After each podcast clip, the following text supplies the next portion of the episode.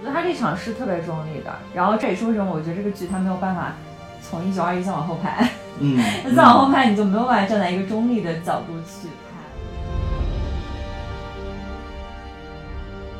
抑郁症就是一个什么？就是一个起床气，就是一个你好像被叫醒了，但是你又想回到那个梦里。你在看这个剧之前，你想五四运动，它就是死在书本上的一句话，什么彻底的反帝国主义、反封建的爱国主义运动，那你根本不知道那是啥意思。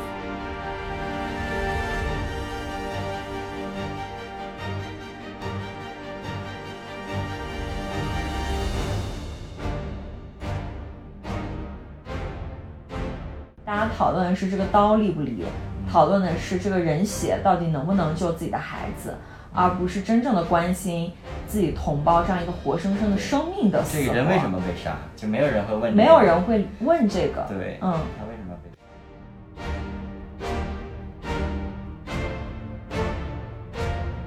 自我被不被剥削这件事情，就灵魂被不被剥削这件事情，其实是我们默许的。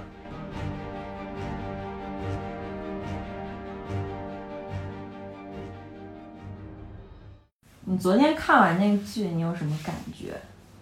我感觉它，它像是一个流动的一个历史，嗯然后中间发生了一些就是一些波动，然后它不是一个有明确中心的一部一部剧。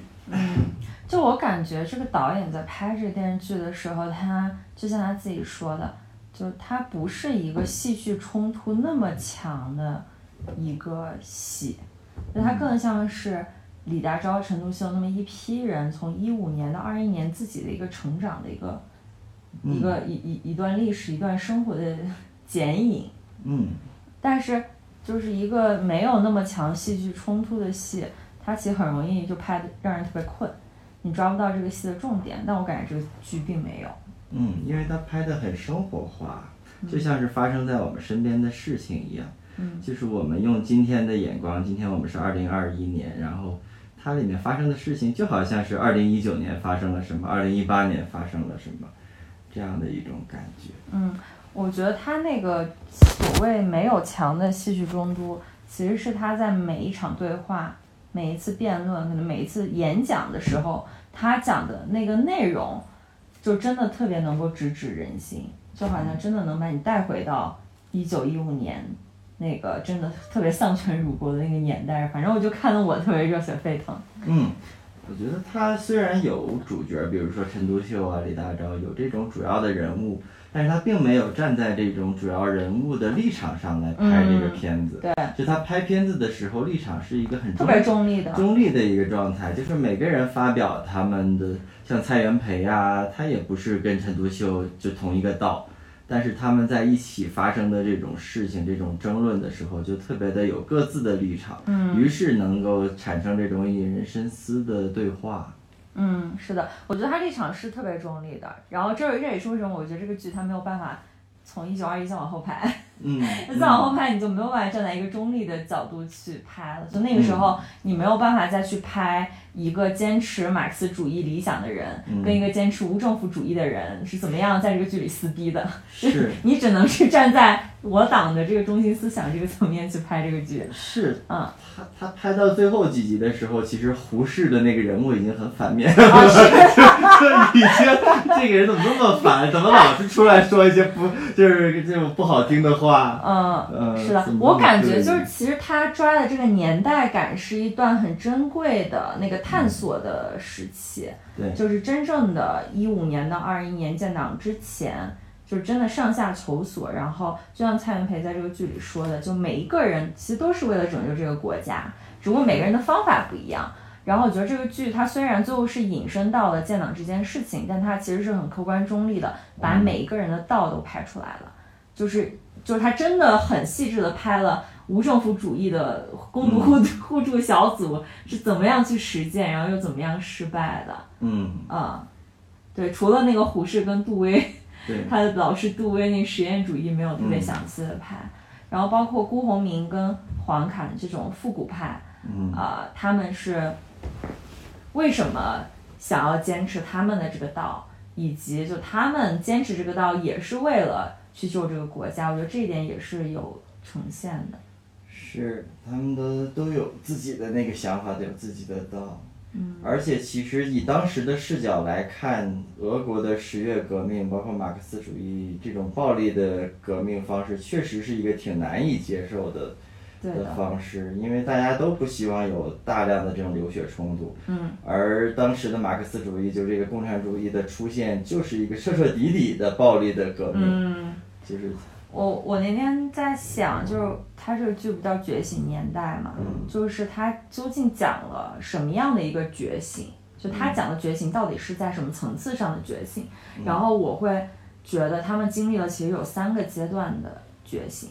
嗯就我以李大钊、陈独秀这这群这个剧里的主人公而言，嗯哼可能第一个阶段觉醒就是一九一五年，就当袁世凯要签二十一条的时候，啊、那个时候他们进入了第一个阶段是思想这个层面的觉醒，嗯就是呃，他们当时不是在日本嘛，然后在早稻田大学就一一群人听到这个新闻之后就愤慨激昂，觉得自己的国家要亡了。然后当时就李大钊在那边演讲，就说同胞们，我们要想办法。然后我就记得陈独秀在一一边特别冷冷淡的说，这国家没救了。嗯啊，这国家之所以没救的原因是，就是我们有这么多年、几千年的朝代的更替，像我们三千多年，我们都从来没有遇到像现在这样挑战的这样一个时机，而根本的原因是因为我们的思想落后于我们的敌人了，嗯，我们的人落后于我们的敌人了，所以我们是不可能战胜他们的。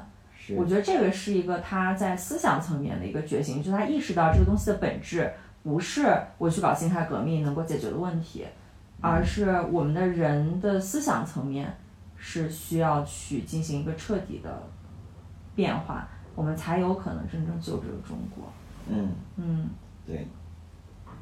对，就他们当时已经在实行共和制，就实行所谓的就更先进的这种文明体制，但实际上中国国人的那个状态还是同一个状态。对，就上面变了，但下面实际没有变对，所以你上面怎么变，就是其实他还是某种意义上的皇帝，啊、是的，甚至他会推动着那个所谓的大总统会实行独裁，会实行复辟，就是因为好像下面的人也支持他去去这种有一个统一的非常强力的核心的的这种，他甚至有一点像信仰一样的天人合一的这种皇帝的角色出现。嗯，所以就是他从辛亥革命再往后就改了这么多次，其实他的本质没有变，他还是在最上面的那个统治的阶层换了一波人而已。嗯就这个国家，它从根本性没有变，它的道没有变。对，嗯，换朝不换道。对，所以那个时候就他们回来就办了新青年，但是我觉得那个，然后后来就是这是第一个层次，就是思想上的一个觉醒吧。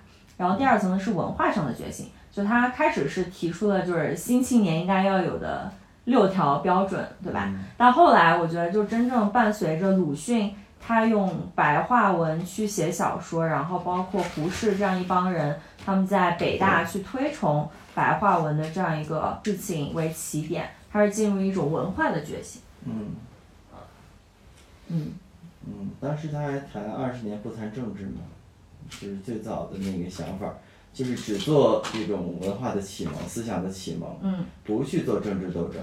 嗯对，但随着这一件事情的深入，就是你说的文化觉醒的这个深入，它必然就牵扯到了这个政治政治层面的，因为当他们的影响力越来越大，呃，越来越多的民众开始有这种觉醒的启蒙的时候，发现就是当时的政权或者说既得利益者、当权者，就发现这件事情跟他们的存在是根本上是冲突的。嗯，是的，对对，就本来是想要在北大那个地方好好搞文化的革命、新文化的推崇，嗯，但最后其实发现它不可避免的还是要搅动到政治，就是陈独秀一直在回避的这个话题，啊、然后这个就真正的转折点，我觉得是五四运动。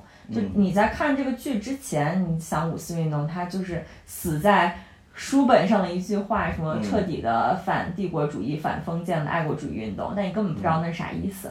但我觉得这个话，这个剧就特别栩栩如生的雕刻了五四运动在嗯，他们在探索救国之道里面很历史重要性的一个意义的转折点。就真正在五四运动开始，它的新文化运动才从一个非常精英主义，就还是精英主义，还是以知识分子、文人为核心圈层的一个一个改革吧，然后拓展到了群众，就真正的工人阶级，包括商人。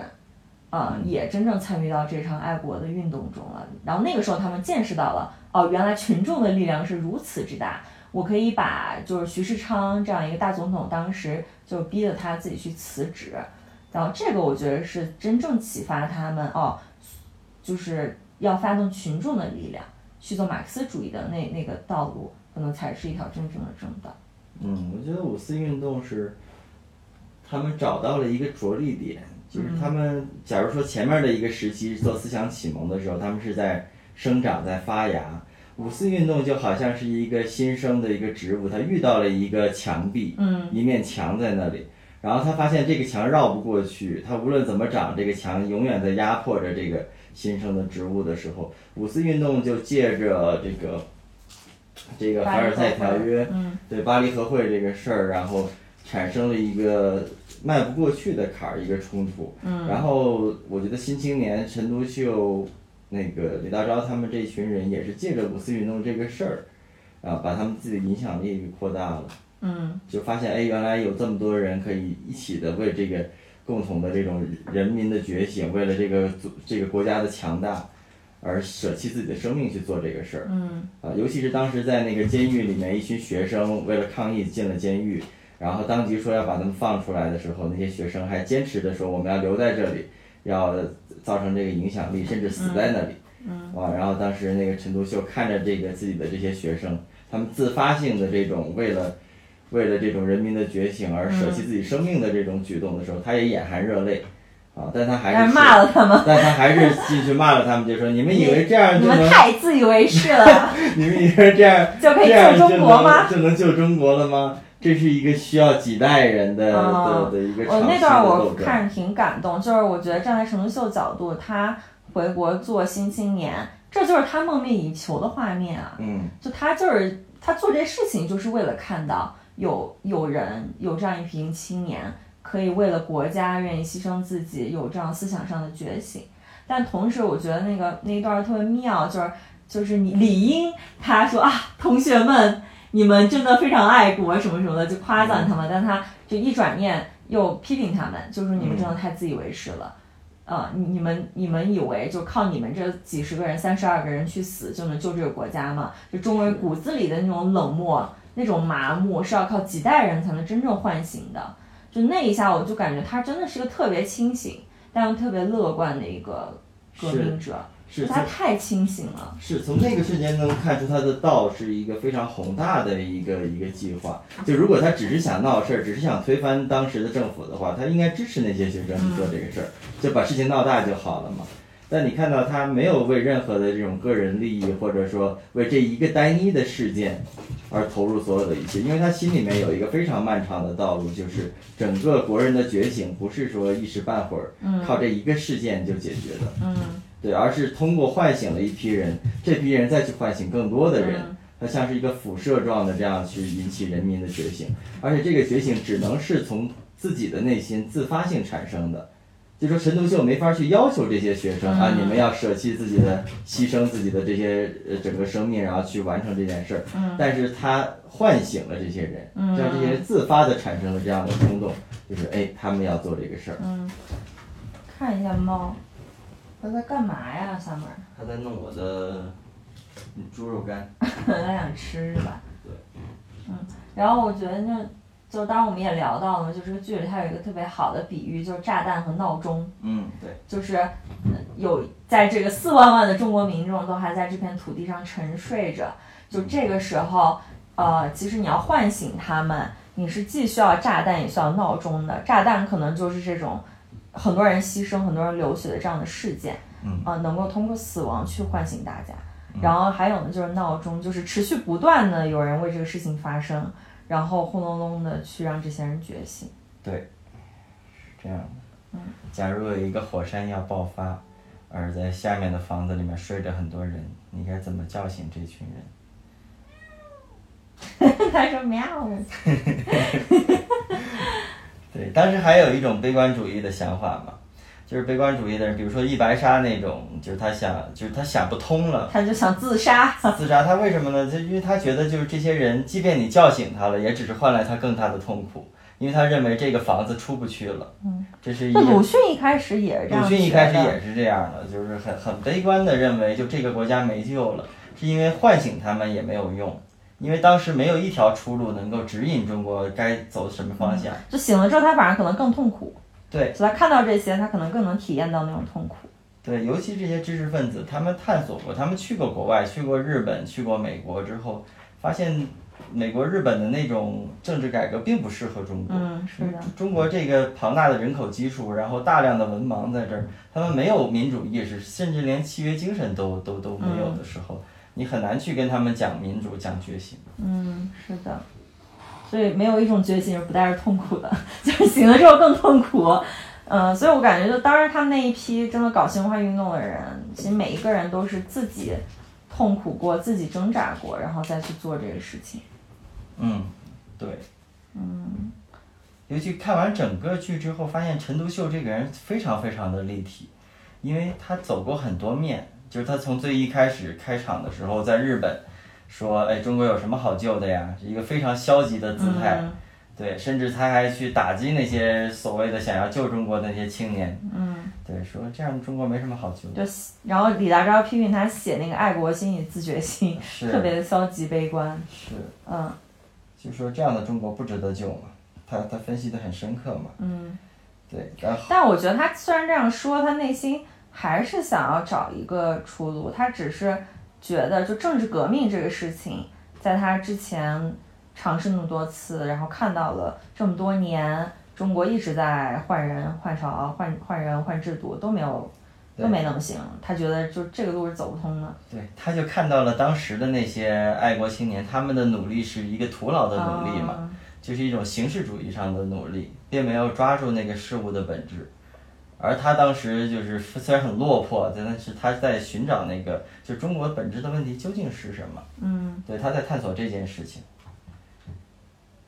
对，所以他回到国，回国以后就开始了那个做新青年，说二十年不谈政治，就是因为他意意识到了政治只是那个大海大海表面上的那个风浪。你风浪结束了之后，你虽虽然换了共和制，今天袁世凯，明天徐世昌，后天又换这个那个的。所以解决不了真正的问题，就百姓依然是苦的。所以我就是看这个剧，你慢慢的能够理解到他们最后就是怎么样一点一点，就他不是一下就找到了那个马克思主义的，是的，他们真的是找到马克思主义，但是还是一点一点一点的去相信他，相信他，然后去发现就是哎，中国只能靠这个，嗯，去走这个事情，嗯，对，对的。就是我觉得看这个剧，跟着他的这些剧情走，能够一点一点的就设身处地的明白，哦，共产党为什么能够在中国，而且他是中国特色的共产党啊，是的，对，当时陈独秀在建党的时候，就是很很很笃定的，就是中国的党跟苏联的党是不一样的，我们只能握手，我们不能拥抱，只能握手不能拥抱，他再三的强调这一点，嗯，就是中国特色的这个共产党。然后我觉得他这剧就是特别好的一个，就是没有特别脸谱化的去拍这些人，就每一个人都特别立体。对，就比如陈独秀这个人吧，他有他非常有人格魅力的一面，他能把这些人组织在一起。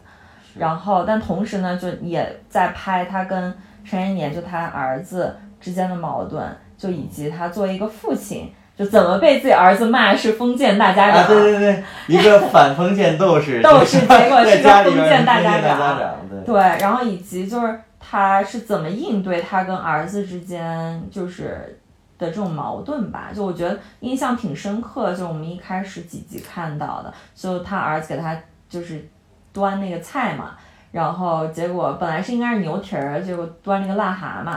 然后就疯狂的在一群他的这个好朋友面前批斗了他，但他完了之后还挺开心的，他觉得就是他养儿子呢，就是不管用什么样的方法，他就把儿子养成人了，他觉得还挺开心的。对，就即便这个儿子跟自己政见不合，但起码他是一个有思想的儿子。嗯，是的。能养出一个有思想的人，但他那两个孩子确实是很优秀的。对，对。就是带着一种浩然正气，而且他们那个时候才十七、十八岁，对，就是特别特别年轻，已经开始内心想的是我怎么样去救这个国家，我怎么样随时为这个国家牺牲。而且我觉得，嗯，从延年、从乔年他们身上看到，就是他们一开始那么彻底的相信那个无政府主义，嗯，对，而且也不断的在努力的想要去勤工俭学，走这条路。然后到后来的思想转变，就是真正的那种信仰啊，坚定的信仰，一定是经历过怀疑、经历过转变的。嗯，就不是说一开始啊，我盲听到，盲目相信，对我听到了一个好像是真理的东西了，我就我就一直拿着这个真理了。其实不是的，就很多时候是经历过那种彻底的反转，然后彻底的再反转、再反转。你看陈独秀这个人，他其实是从小受到了那个中国传统文化的熏陶的，嗯对，从小读四书四书五经，嗯对，到后来那么的反中国的传统，然后记者采访他，就说：“哎，你你不是很反传统的一个人吗？”他不是，是，我小时候就跟我我跟我祖父熟读四书五经，十八岁就考上秀才。对，就真正的懂得传统的人，他才能站站出来去说为什么我们要新文化。嗯，然后在新文化的这个过程中，他很明确自己反的是什么。对，他不是反那个那个整个儒学的那个文化，他反的是孔教三纲，嗯，他反的是政治反的是被异化的儒学。是是，就被拿来当那个政治压迫人的那个整个吃人的系统的那个东西。是，就举个例子，就比如，就假如中国整个系统是一个人身上的系统的话，哎，你生了一个癌症，他他这副药不是要把你这个人杀死，嗯他说不是说你这个人杀死然后重新再造一个人，不是的，嗯而是真的是治对症下药，你哪里病了就对你这个、这个地方，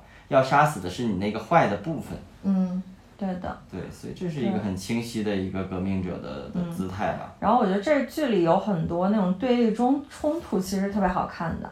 嗯，就是在非常生活化的一种对立冲突，比如说以辜鸿铭和黄侃为代表的 北大复古派嗯。和新文化运动派的那种之间的冲突，那那个部分是特别好看的。对，嗯对，嗯，你从宏观上来看，就辜鸿铭也好，陈独秀也好，他们本质上其实很像，嗯，就都很坚持自己相信的，都很坚持自己相信的，而且都在完善自己相信的那那个嗯。道路上面不断的在走。嗯，怎么说呢？就是他们只是生在了不同的时代背景之下，嗯但他们其实人人的那个特质是很像的。嗯，就你会发现，其实比如说以胡适、陈独秀、郭明三个人为例，其实你去追溯他每个人生长的那个背景，就是他是怎么样长大的，然后他的人生经历过怎么样不同的教育和文化的那个熏陶和转折。其实最后引申，他们会选择什么样的政治道路，或者选择什么样的立场。比如说胡适这个人，就就他其实从来没有进入过群众这个群体的，就是他没有从群众中来，他也不可能到群众中去。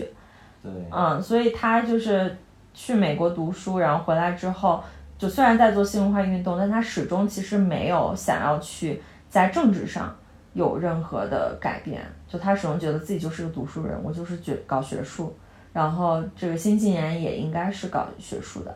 就他觉得这个国家是要救，但他其实没有真正的能够切身处地体恤到那些穷苦的大众他们体验过什么。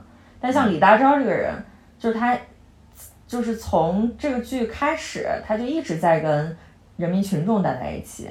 就他去上海的时候，他也是到乡下去，就看那些最穷苦的人怎么生活的。然后到了北京呢，也天天往长辛那儿跑，就跟工人在一起。所以他是能够体验到那个工人阶级和农民这个群体，他们当时真实的生活状况是什么样的。对对，嗯我我觉得从这个剧里边儿看，就真的是人无完人。就即便是你说，哎，这么大的领袖，甚至毛泽东啊、陈独秀啊、李大钊这些领袖，他们都是一个人，然后他们都有自己的一些缺点，或者说有自己的一些固着的地方。嗯，我像我一开始看李大钊，我就觉得这个人怎么天天想死，天天想牺牲自己，对，就就他老就是老想学谭嗣同。对你冷静一点，你理智一点，干嘛动不动就说啊我们要干嘛干嘛，我们一定得怎么怎么样，中国必须得怎么怎么样，非常坚定的在那在那号召。但后来也也发现到，哎，他其实心里面还是有他的那种就是徘徊的地方，有他斟酌的地方，只不过他是经经过了一些思考，最终体现出来的就是，哎，一定要这样才能怎么怎么样，一定要这样才能怎么怎么样。对，反而像胡适那样的人，就是你你你看着他好像是什么都懂的时候，但其实真正做起事儿来是犹犹豫豫的。嗯，是的。对，犹犹豫豫的那个那个状态。嗯。对，就像你说的，他们确实有不同的立场，就是他们本身就具有自己的阶级性。啊，是的，我觉得最妙的就是我看豆瓣上一篇文章，他就说为什么最后是毛泽东？嗯，就因为毛泽东他其实不，就是他没有任何的阶级认同，嗯，他没有认可自己属于任何一个阶级，嗯，就就他的家庭其实是一个富农的出身，他其实没有太认可自己是农民阶级。然后他也去读了书，就按照理说，他读完书之后应该是跟陈独秀一样，属于这种遗落的士的阶级，但他也没有从从属于这个士的阶级，就他好像不断的，嗯，处于一个中立的位置，去不断的思考到底什么样才是一个真正的那个道，而没有陷入自己本身固有的那个阶级属性带给自己的局限性里面。嗯。嗯，但比如说，就你如果往后看，就其实陈独秀他是有。有有有被他的阶级属性所限制的，是。他二七年革命失败，他犯了那个右倾的错误，其实也是他不相信工人和农民的阶级的力量，嗯，所导致的，嗯，对，就最后真正能成事儿的是，他能把大家都团结起来，能把各个阶级都联合起来，嗯，对，嗯。然后我觉得那个公明在这个剧里讲的那个中国人的精神那一段特别特别精彩。对，嗯，就那个东西呢，其实他讲他虽然讲的是中国人跟别的国家的人就不一样是他的温良，就是讲的是他是有一种情感驱发的一种生活的态度。其实我觉得那个他讲的本质呢，其实就特别禅，就中国人是一个真正由内心由你的 heart 驱动的一种。生活的方式或者生活的哲学，对，但西方人是走脑子的，是，嗯，西方人是笛卡尔的我思故我在那一套，嗯，就是整个哲学的那个世界观的积淀是从那儿来的，嗯，而东方人从水水墨画就看得出来，你不知道他讲的是啥，但就是一种意境，嗯，就只可意会不可言传的那个部分，嗯。而就即便辜鸿铭讲了这这些道，但能看得出来，他还是站在那个晚清的那个那个立场上面去去生活的。他整个生活的姿态还是一个复古的一个状态。嗯，就是我觉得他们都掌握了一部分的道吧。就是做人能做成这样的，就是辜鸿铭啊、陈独秀、李大钊这些人这样的那个阶层的时候，他们都掌握了一部分的道，就这个世界运转的规律。但他们的局限就是他们的上限在哪儿呢？就是他们的阶级性，就是他们的那个出身，或者说他们自己内心自己对自己的那认认同最深的那个部分，所谓的业力的那个部分。嗯，就他们到最关键的时候，或者说到自己最衰弱的时候，还是会体现出那一部分的认同。你说到那个业力，我就想起郭新刚的死，跟他父亲的死。你不要笑，这很严肃。就他的死跟他父亲死都是为了青岛。就当时我们看这段就感叹业力的传递，啊，就当一个一个父亲在临死的时候，就是托终的时候，给跟他的儿子说，就如果有一天青岛收复了，你一定要就是家祭无忘告乃翁。结果观音刚刚听到青岛又要被日本人割走了之后，他就一下子身体上就没有办法承受了，就他吸收了他父亲对于青岛这个事情的那种袭击和业力。嗯嗯，对对，就就太入戏了嘛。对，但你发现最后真真的成大事儿的人，他都背负了很多，就他已经背负了超越他个人能够承载的这种这种压力了。嗯，像顾维钧啊，在在那个地方就是。哇，我看顾维钧在巴黎和会那段真的太憋屈了。对呀，就已经把自己的那些名望，把自己的全放下了，都已经对，我感觉就是，如果我是 出使巴黎和会的那几个人，我觉得我肯定会想在那儿自杀。是啊，你要是按照郭新刚那个逻辑，就是啊，那我就以死谢罪，以死谢罪，我要负起这个历史的责任，巴拉巴拉的。对。或者怎么样呗。对，就是一下子你会觉得，就历史把你推到了这个位置，嗯，你就是。会成为那个历史上的罪人，对，那个背锅的人。是。嗯。所以那那一刻就是看到哇，真的是能成事儿的人，真的是苦其心志，劳其筋骨，饿其体肤。嗯。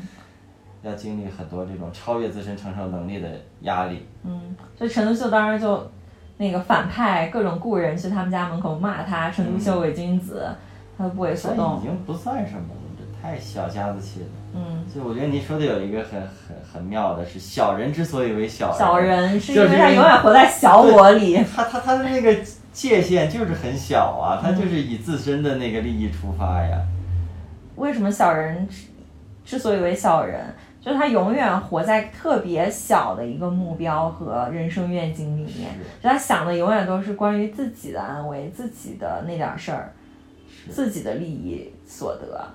但大人都是那种超越自我的、是超越小我的那个认同的。心里有事儿的人，就就举个例子，就你你问我就张峰仔这个人。他究竟是为什么？就你看他贯穿这部剧，就是你说陈独秀经历了三个阶段吧，这种觉醒的三个阶段。但无论在哪个阶段，就是张峰仔也经历他他人生的很多阶段。但无论在哪个阶段，张峰仔这个人物都是一个小人的一个姿态一个状态。就是他从一开始是还是北大的学生的时候，他谈救国，但他谈救国的时候，其实也就是为了自己能够出位，能够引人注目。到后来，他被北大开除了以后，他去谈什么，那个就保卫这个国家、保卫政权，他也都是为了认可，就一直都是在为了这个小我的认同感而做事儿。就是有大我那个人，他是朝着一个超越自己的目标的那个远方往前走。是。但那个小我呢，他没有自己的道的。是。就那个小人，他永远都是绕着自己在转圈儿。是。嗯。对的，然后那个蔡蔡元培不是在就任北大校长那个演讲嘛？第一点就是你们为什么要来读书呢？嗯，嗯，你们要立什么样的志向？你们是为了来这儿读书之后都去当官儿，嗯，那个发财，啊，你们来这儿考试都是为了应付一个好的成绩，还是你们真的是为了这个国家立一个大志去读书？就我觉得这个话放到今天依然适用。我听到这个时候，我觉得就现在基本上所有的大学 都应该听一听 蔡元培这个演讲。是。嗯。嗯，对。其实我觉得这是人类就亘古以来就是关于自我怎么超越自我局限的这个课题吧。嗯。就每个人其实都在不断的在在扩大着自己。嗯。有的人因为恐惧在缩小着自己的界限。嗯。嗯。对，就如果他的那个，比如说家庭，比如说他的时代经历过一些很可怕的事情，比如说战争，他就很容易会缩小自己的那个界限，嗯，就是能保存住自己的一个人的安全，或者说能保存住自己的一个家庭的安全，他就已经满足了，对，嗯，但同时在这个时刻，就有一些人体现出了另外的一种，我彻底的放下我，他彻底的放下我之后，嗯，就对，就是能够彻底的去。去融入这个大的这个环境，嗯，甚至牺牲自我的生命这件事情，嗯，像那个陈延年跟那个柳梅他父亲那段对话，我觉得其实很有，就是一种映射意义的，就是一个资产阶级的代表和一个准备好为人民献身的一个无产阶级的一个这样一个革命者的一个象征。就其实站在资产阶级的这个人，他是很难理解一个年轻轻十九岁的一个孩子，他是。就怎么样能够这么年轻就做好随时为这个国家为他的人民牺牲的这个准备？嗯啊，对，因为他们拥有了太多的东西，他们很难能够放得下，或者他们的放下也只是一种心理安慰上的放下。嗯，他没办法放下自己巨大的财富，巨大的这么多年来他们未知的积累的东西都在这个上面。所以说，那个当你那个小我不断的扩张，不断的扩张。它是更难被放下的一种存在。是，嗯，是，哪天这个 bubble 爆掉了，就你也很难说它应该越大容易爆掉，还是越小容易爆掉，这就是一个一个机缘的事情了。嗯，就怎么样那个 bubble 那个自我的界限能够破开，然后再来重新看这整个世界的时候。嗯。嗯，我觉得陈独秀其实也是到了后来，就是最后四十多集的时候，他走到了那个岸边，看到了真正的那些穷苦的人。哦，那个真的泪崩，我看一次哭一次。对他真正到了那儿，他我觉得他那个 bubble 才真的打开了一些。嗯。就他可能之前还是一种理智上的，就思想上的知道中国需要被拯救。但是到了那个时候，他是感同身受的，就是我为他们，我为他们，我为他们，我为这些穷苦的人们而而建立这个党。我只想让他们像像人一样拥有权利、拥有快乐、拥有幸福，能够活着。这件事情，就那个时候彻彻底底的觉悟。嗯，那个时候就彻底的在革命这个层面上的觉醒，是他意识到就是，对，我我不要再改良这个社会了，我就是要建立一个新的政权。对，我要用一个新的一个党武装我们的人民。就其实这个是他下了挺久决心的，就是好就已经五四运动之后相当长一段阶段都徘徊在这个阶段。因为你去选择去用一个暴力暴力革命的方式拯救这个国家，它是要蕴含着巨大牺牲的。然后我觉得这个过程中其实有很多个嗯节点承载着这个点，嗯，比如说五四运动的时候，其实也是他回到北大，他看到他的学生被关在北大里面的时候，他当时决心要自己站出来，就自己被抓，自己进监狱。来继续推动这个事情，而不只是让学生被抓，让学生来推动这个事情。就对，在这点上，其实他已经跟他的学生站在一起了。就他的思想意识里面已经有着那个跟群众站在一起，虽然这个群众还是在学生这个群体里面的。嗯嗯嗯，对，就其实它的范围也在不断的扩扩张扩张。就开始是这个开始同人编辑，就是 这这群精英教授，然后拓展到学生。嗯，然后再从学生拓展到群众，是，这也是一点一点的在在展开。嗯，而且而且看这个剧能感受到，就是这个人物的那种成长。嗯，就是在一开始的时候，就就是我不想救这个国家，对，就只是管好自己的那个探自我的那个探索，对，然后到后来，就一开始他还是一个很激进的人嘛。他一开始被蔡元培邀请到北大的时候，蔡元培还跟他。聊天儿，他说以前我们俩一起做炸弹，但如今蔡公已经是吧，做人很圆滑了。我呢还是那个做炸弹的那个那个人的状态。但到后来他开始担负起这个责任之后，他明白了，他他不是为自己而活了。嗯。对他这个人物的存在是为了一些更大的事情。他如果没了，新青年就没了；新青年没了，可能后来的五四运动就没了。嗯。所以他在做事儿的时候都有这种责任感。嗯。对，一一方面是超越自我，一方面又是发现，哎，自我其实又是必须存在在这儿嗯。这种觉悟去做事儿的。嗯。对。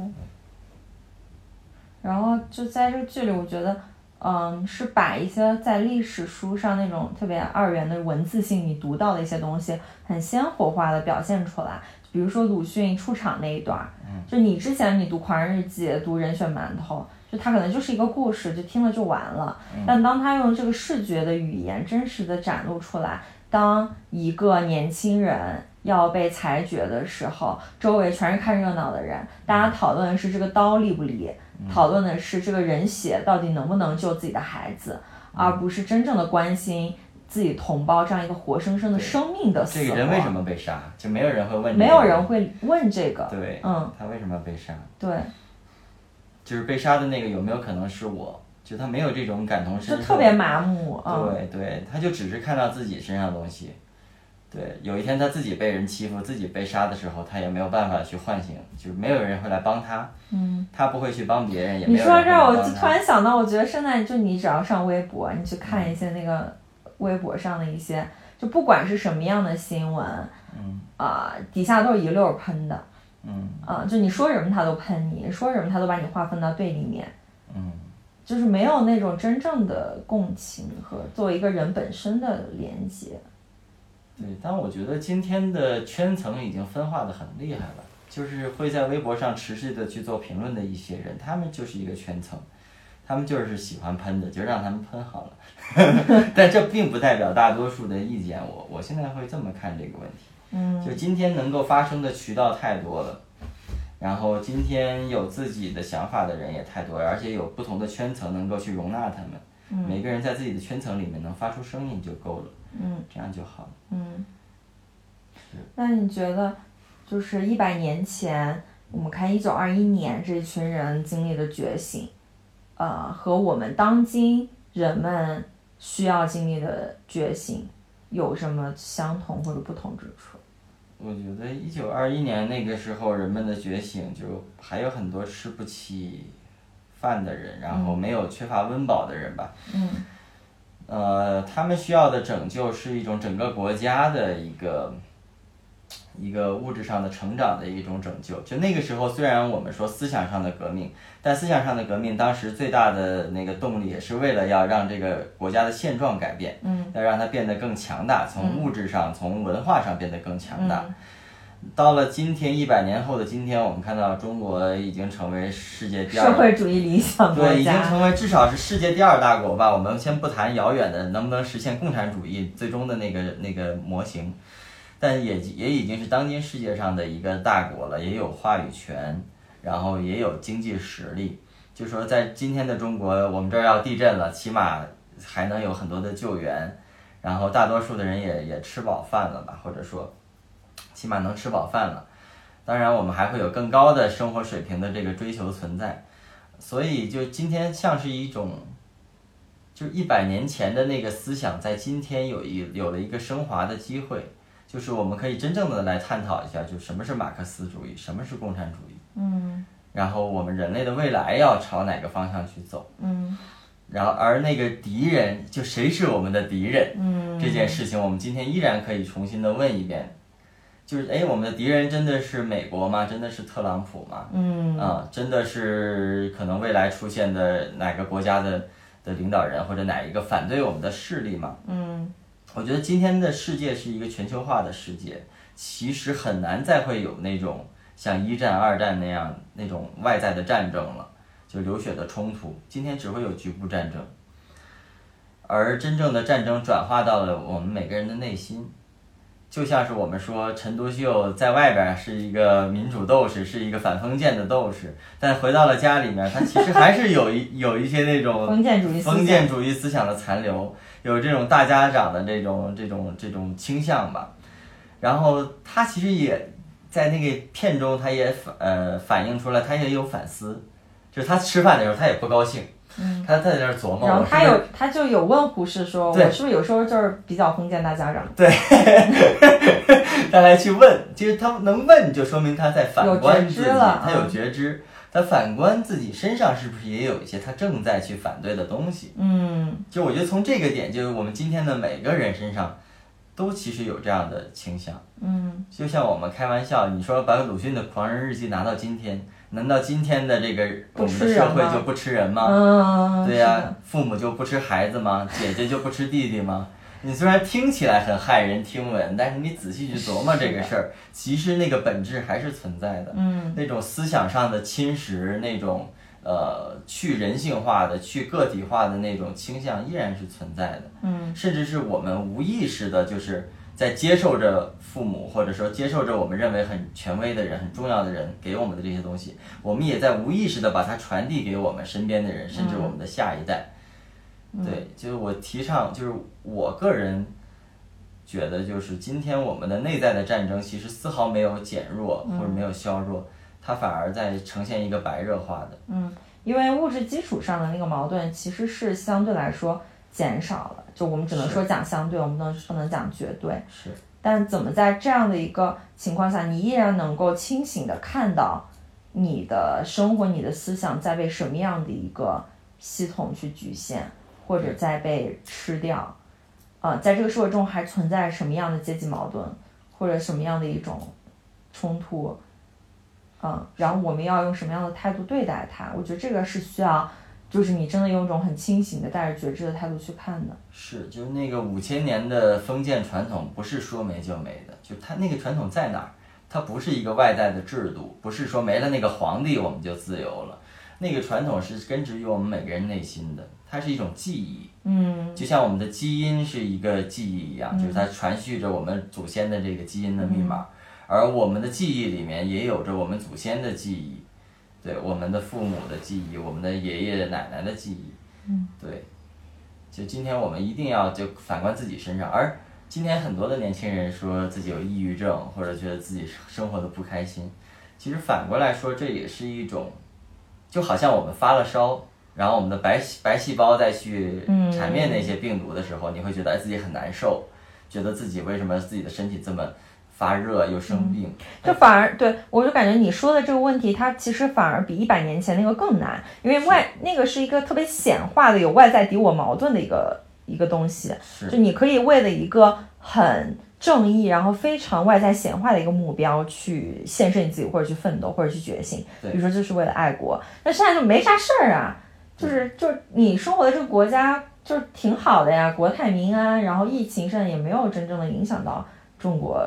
人就是真的没没有那个炸弹让你去醒来，那你怎么样去保持这样一个真正的觉醒和觉知，去看待和审视自己的生活？这其实是一个更难的一个问题。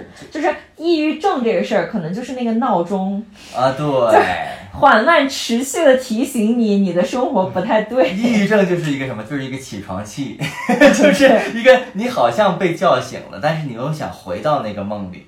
那个挣扎的阶段就是抑郁症的体现。嗯，这个比喻蛮恰当的。就你已经觉醒了一半了，但是你又觉得不行，以前那个美梦，我想继续。嗯，对我习惯于那个状态里面，我想回到那个状态里面，这个时候就就人就很痛苦。嗯，就会沉在那个既不是这儿也不是那儿的一个状态。嗯，而且我觉得这这个阶段会持续持续相当长一段时间，因为当时的那一群革命者，他们也意识到了，就这个事情它会是一个可能上万年的一个事业，不是说我把这个反封建主义推翻了，我建立了一个新的国家就已经就是万事就全部什么事儿都解决了。你真正要实现那个共产主义的理想，要经过相当长时间，就包括到我们现在还是有九九六。就还是存在资本主义剥削人、压迫人，然后各种系统内卷的所谓的这个问题，而且在相当长一段时间，这个还依然会存在。是啊，因为就只要我们所谓的资本主义或者市场经济存在一天，这个问题就是会存在，这就是资本主义的本质。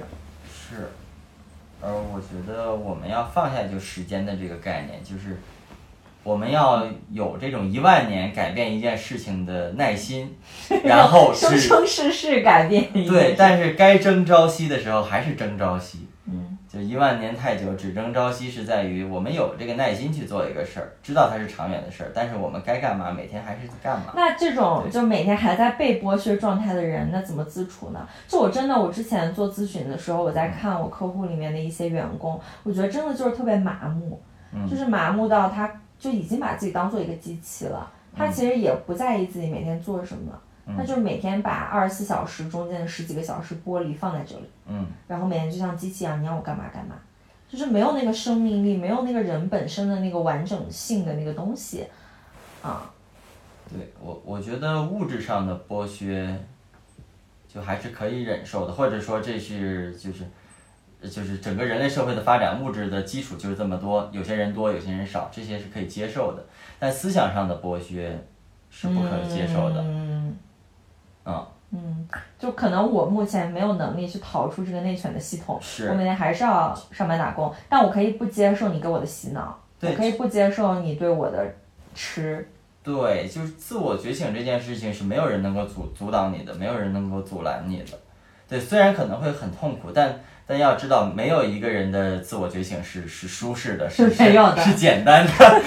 对对对，你要跟自己的脑子去做斗争的时候，你要能够把自己脑子里的这些混乱的想法，能够把它一一的看清晰的时候，确实是一个很难的事儿。嗯，就你用你的话说，就一百年前可能我们是一个大刀阔斧的外在的革命，到了今天其实就是一个精雕细琢的，是一个需要安静下来，需要去反观自己内心的。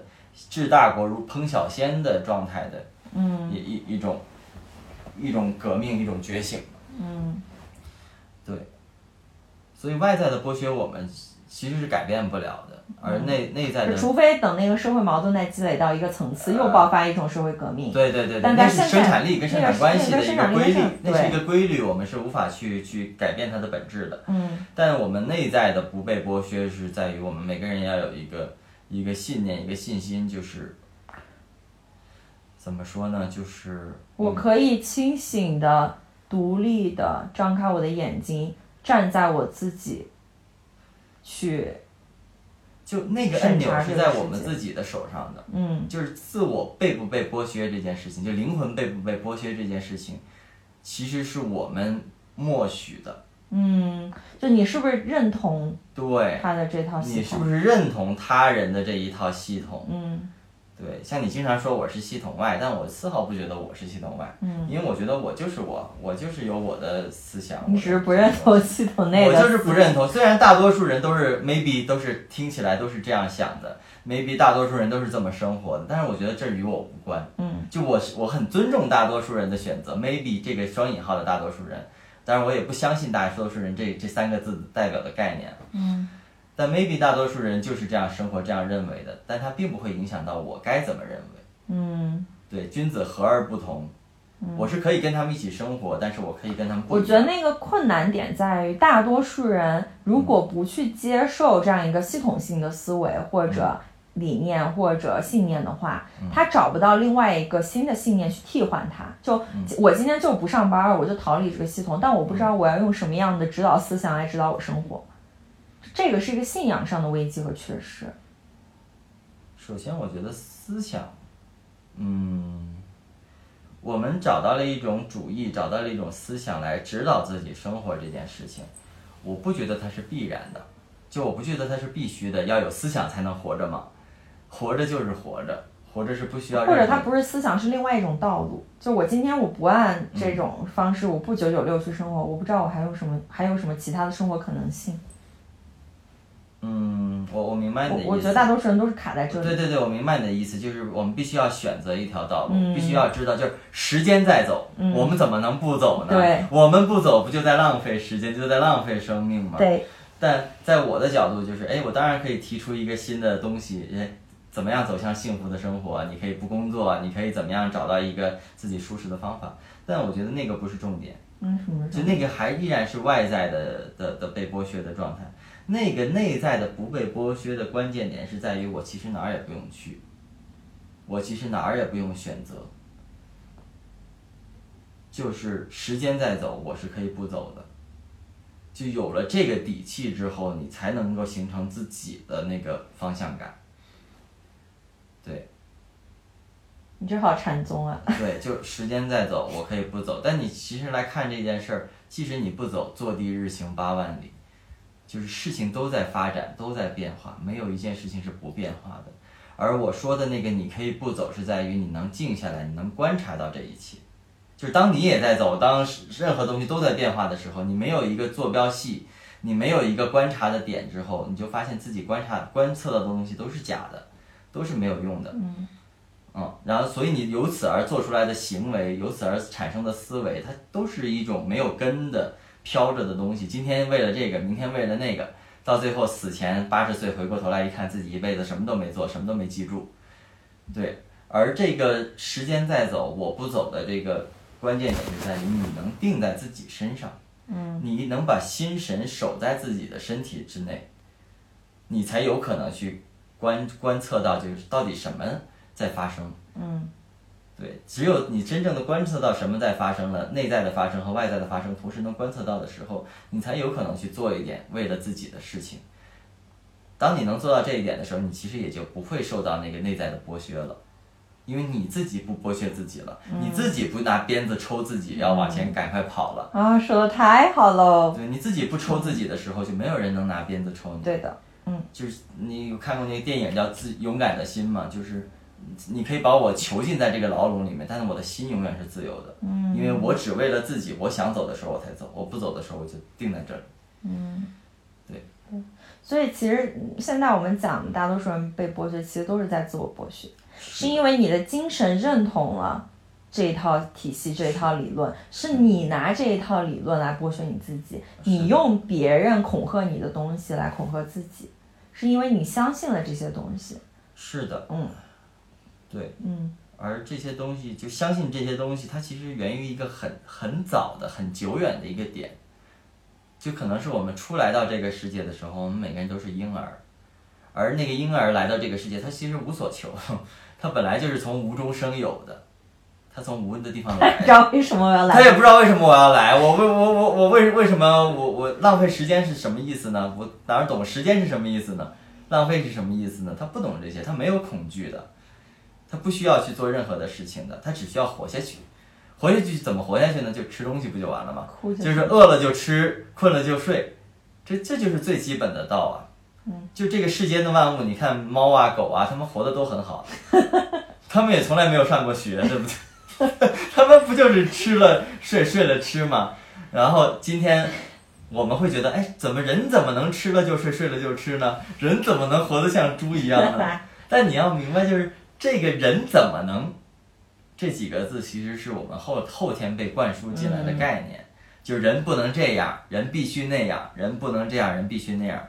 然后我们今天说啊，人必须要工作八个小时，对，甚至有有现在不是说要加班，人必须要工作十二个小时，就这些所有的人必须怎么样，人不能怎么样，都是一种加附着在你生命之外的。是的，它本来是生命之外的，但一旦你自己开始对自己说，人不能够像猫啊狗啊，吃了就睡，睡了就吃，那就是你自己在奴役自己。你自己在奴役自己。当然，我们不是说人。只能吃了就睡，睡了就吃，我没有做这个反过来的东西，而是人类最基本的需求就是吃了就睡，睡了就吃，在此之上，所有的事情都是可以被选择的，就人的自由性在这儿，就除了吃，除了睡，我们做的所有的事情，我我可以不花时间做这个，也可以不花时间做那个，我就想看看太阳，就想看看月亮，这是完全自由的，而在此之上，我们所做的每一件事情都是我们在创造，嗯。而那个创造是由你生命本身自然生发的一种原创性的活动，它也不是一种用头脑说我应该要做这个，我不应该做那个而产生的。对，即便是那个被剥削的那种劳作，也是你在创造出来的。嗯，就你在创造着一种看似来很稳定的、看起来被剥削的、看起来是有人拿着鞭子抽你在做的事情。他为什么拿着鞭子抽你？你还要做这个事情呢？因为你要获得他给的东西。嗯，你有求于他。所谓无欲则刚嘛，就是当你发现我只需要吃睡这两个东西能解决了以后，我其实是什么都不怕的，因为没有人能控制我。嗯，我我无求，他便不能控制我。嗯，对，但今天的人很难去理解这一点，或者很难接受这一点。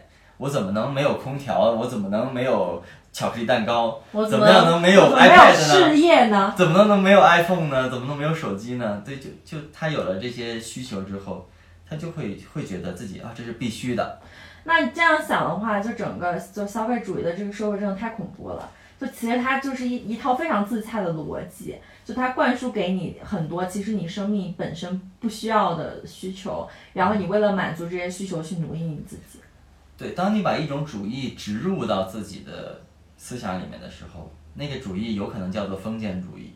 那个主义有可能叫做消费主义，甚至那个主义有可能叫做共产主义。嗯，就当你把它不不加犹豫的、不加思考的植入到自己的思想体系之内，你又认为它就是对的的时候，它就变成了一个奴役你的东西。即便它是一个很好的马克思主义的东西，很科学的东西，但是你把它拿来奴役自己的时候，它就只是鞭子了。嗯，它只是换了一个名称而已。嗯，对，因为你对它失去了那个思考的那个怀疑的那个精神。嗯，对。就像西方人觉得，哎，斯卡尔问笛卡尔说的“我思故我在”就是绝对的真理了，他就不去思考这个事情本身了。嗯，就是他认为思考是对的，但是他不去思考思考本身这件事情了。嗯，他没有那个能够抽抽身出来去看待自己的思维这个这个角度的事情了。嗯，他又被自己的思维控制了。嗯嗯，就历史总是在发展的，没有一个东西是绝对亘古不变的真理。